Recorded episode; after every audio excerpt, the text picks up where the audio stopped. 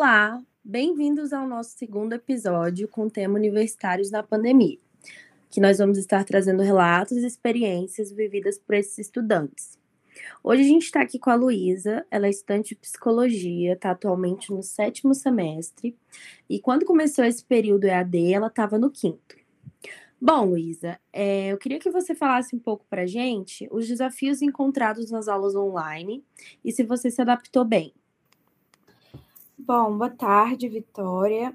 É, bom, um dos maiores desafios, né, para mim foi encontrar uma rotina de estudo, já que antes eu fazia tudo na faculdade, é, já tudo na, na mesma o mesmo lugar, então era bem mais fácil, né?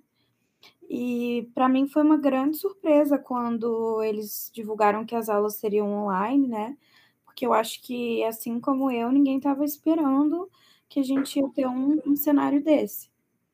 Bom, é, eu não me adaptei é, bem no começo, até hoje eu me esforço para buscar soluções né, que aumentem a minha, a minha produtividade, já que essa rotina de estudo em casa é, um, é assim, bem difícil para mim, porque é, ainda mais pelo meu diagnóstico de TDAH, que é o déficit de atenção, né? Então, que torna mais difícil ainda é, ter uma concentração no ambiente que não seja a sala de aula. Entendi. É, você pode falar agora quais foram as principais estratégias assim que você adotou para otimizar esse, esse estudo, né? E como que foi o seu rendimento?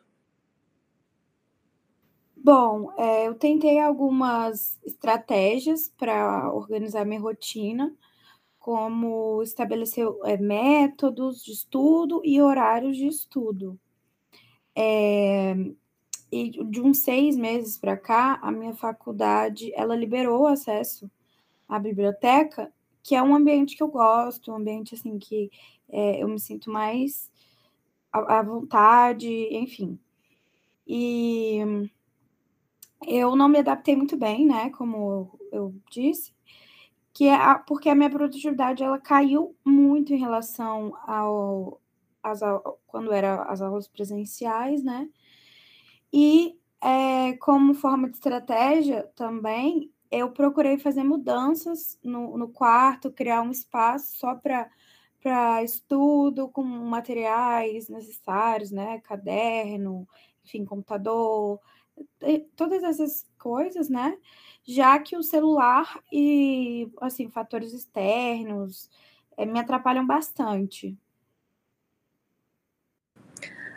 Tá bom. É, agora você pode falar para gente é, quais pontos positivos, alguns pontos positivos e negativos, né, que você identifica no EAD. Bom, é, como é, pontos positivos, eu enxergo, assim, para mim, principal é o conforto, né? Já que a gente, assim, pode assistir aula de pijama, enfim, muito é, melhor em questão de conforto e na questão também dos horários serem mais flexíveis, né? Porque assim eu posso montar minha própria rotina, eu posso encaixar coisas no meu dia a dia que no presencial eu não poderia encaixar. E, bom, os aspectos negativos, é, assim, para mim, o maior de todos é a dificuldade da concentração, de manter a rotina, né? Já que tem muitas, muitas, muitas distrações no, no ambiente, por exemplo, tem cama, televisão, é, cozinha, que é uma coisa assim que parece besteira, mas a gente acaba que, né, uma coisa que distrai bastante. Tem outras pessoas também, né, na casa, enfim. É, outra coisa, acordar no horário certo, né? Porque é, é muito mais fácil, assim, também é, a atração na, na hora das aulas e a questão das reuniões, né, nas plataformas online, já que muitas pessoas não têm esse acesso à tecnologia e essa facilidade, é, além de também é, terem muitos muitos trabalhos em grupo, a demanda de trabalho aumentou muito. É, bom, é, não é o meu caso, né, também, mas eu conheço muitas pessoas que não, não conseguem tirar dúvidas e aproveitar a aula do, do jeito que seria no presencial, é, por questão de vergonha ou por questão de não querer ligar a câmera.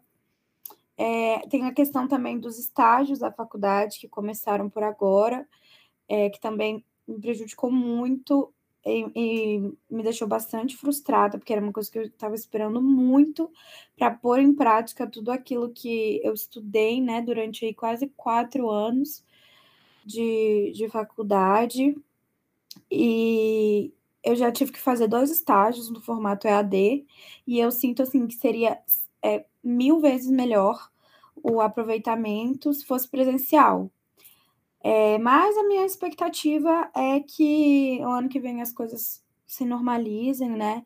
E que eu possa fazer esses estágios presenciais e me formar presencialmente também, né? Porque eu não, não quero aí fazer a formatura de forma EAD, não. É, bom, acho que seria isso. Tem a questão também do contato social, né?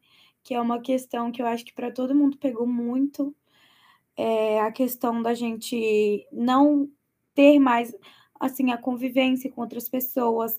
Ah, então, essa, essa questão social, de relações sociais, uma coisa também que deixa a gente bastante assim frustrado, né? Porque a gente via nossos amigos todos os dias, enfim, matérias que eu gostava, e aí depois desse cenário mudou completamente tudo, a gente fica agora mais é, né, nessa questão da, do contato remoto mesmo, por celular, que é totalmente diferente, né, do que a gente estava acostumado, enfim.